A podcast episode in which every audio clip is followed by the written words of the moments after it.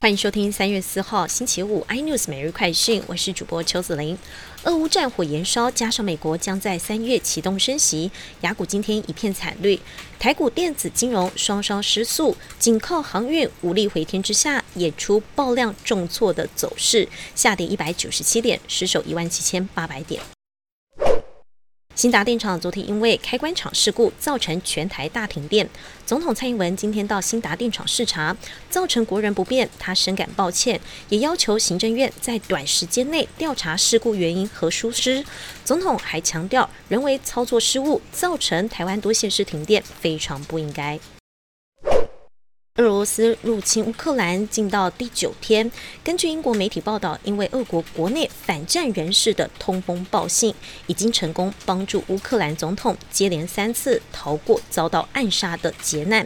乌俄双方已经进行第二轮会谈，初步同意建立人道走廊，但谈判的同时，欧洲最大核电厂遭到俄军轰炸，燃起熊熊烈火。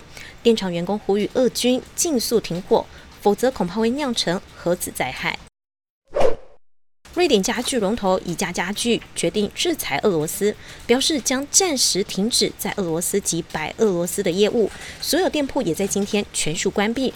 然而就在闭店前夕，大批俄罗斯民众涌入 IKEA 爆买。疫情期间，很多人都会随身携带酒精。最近，台北捷运经常接获民众投诉，说自己的衣服被捷运的座椅染色。北捷追查发现，旅客喷酒精擦拭，导致座椅表面的油漆被溶解。未来将会寻找耐酒精的座椅材料。